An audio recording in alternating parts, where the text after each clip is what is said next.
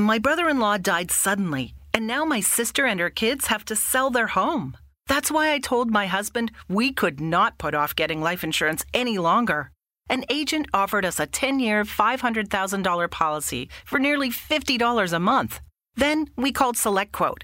SelectQuote found us identical coverage for only $19 a month, a savings of $369 a year. Whether you need a $500,000 policy or a $5 million policy, SelectQuote could save you more than 50% on term life insurance. For your free quote, go to selectquote.com. SelectQuote.com. That's selectquote.com. SelectQuote. We shop, you save. Full details on example policies at selectquote.com slash commercials. Match believes that adults date better because when you date as an adult, you get to be a little irresponsible with really responsible people. Rip the clothes off someone who actually knows how to put them away. Fall stupidly in love with someone who's actually really smart. Forget being hot. Get them to ugly laugh. Ready to crush on someone who makes you feel whole? If you know who you are and what you want in a relationship, Match is the place for you. Adults wanted. Download the Match app today.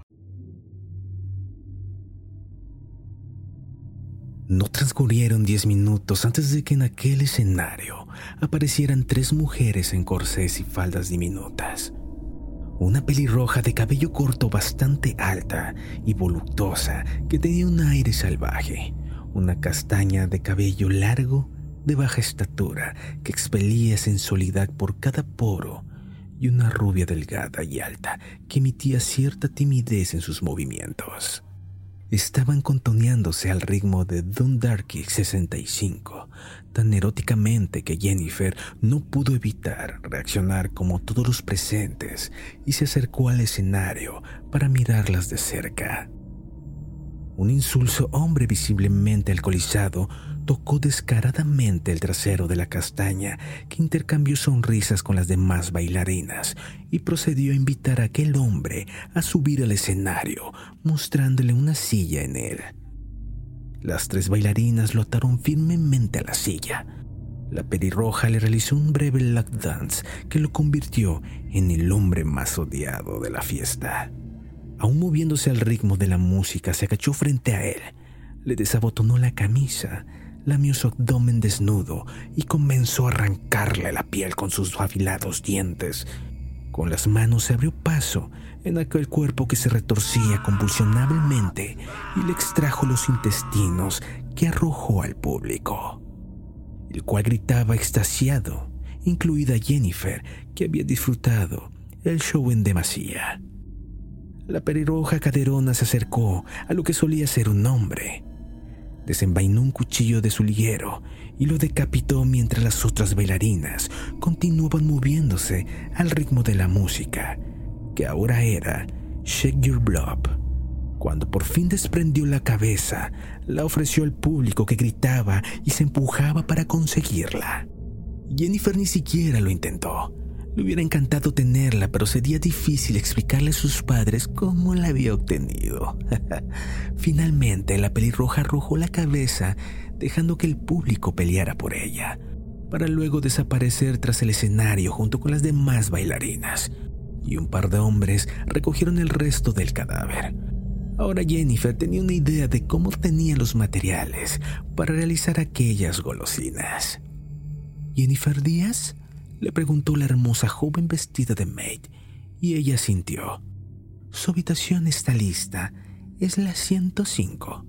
Le entregó una llave. Era antigua, grande y pesada, con el número grabado en ella. La condujo a un piso más abajo.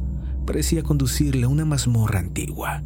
Pasaron por algunas puertas, todas con números negativos, hasta que llegaron a la 105.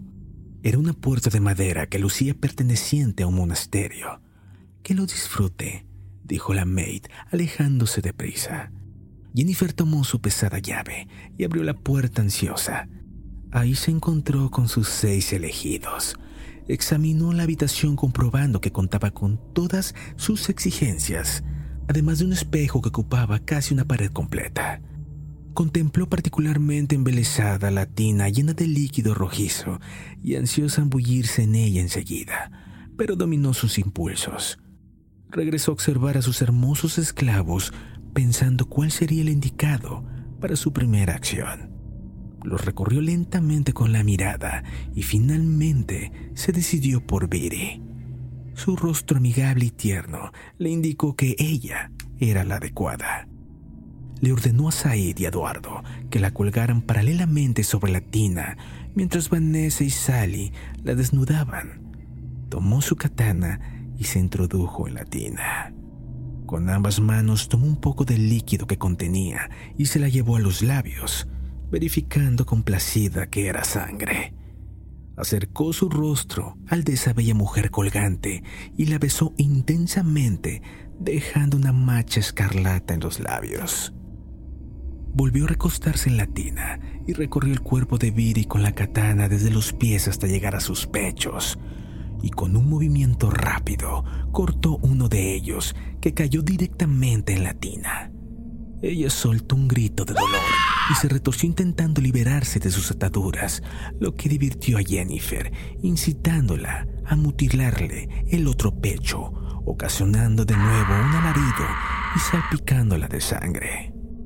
Finalmente tomó la katana y le realizó un profundo corte en el abdomen, causando que sus vísceras cayeran por doquier. Jugueteó con aquellas entrañas cual si se tratara de una niña con su patito de hule, e incluso se colocó una fracción del intestino alrededor del cuello a manera de bufanda. Cuando volvió de su abstracción notó que Daniel la miraba con una notoria erección. ¿Acaso te excita la sangre?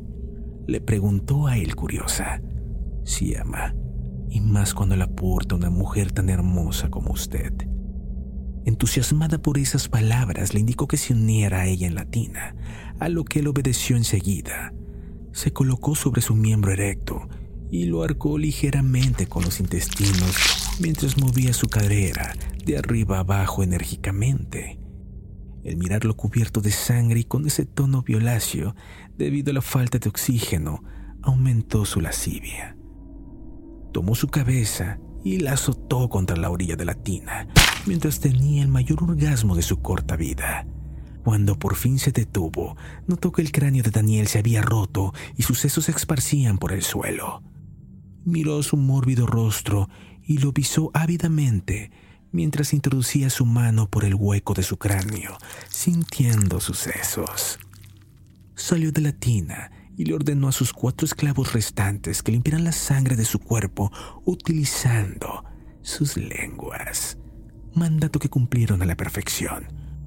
Se atavió con el atuendo de látex y las botas altas. Se acercó determinadamente al rígido cuerpo de Daniel para cortarle una mano con la katana. Dejó el arma y caminó hacia Sally, que la miraba con deseo. La asió bruscamente por el cuello y mordió sus hombros con fuerza, haciendo que gimiera de placer mientras comenzó a masturbarla con la cercenada extremidad de Daniel. Cuando notó que la chica estaba completamente extasiada, deslizó un cuchillo por el lado izquierdo de su pecho, introdujo su mano en la herida y extrajo su corazón, el cual aún latía un par de veces fuera del cuerpo ella cayó muerta al instante y Jennifer mordisqueó aquel corazón lúbricamente. Si te ha quedado dudas de lo que ocurrirá en el siguiente episodio, no olvides escucharnos y seguirnos a través de Instagram. Nos vemos pronto.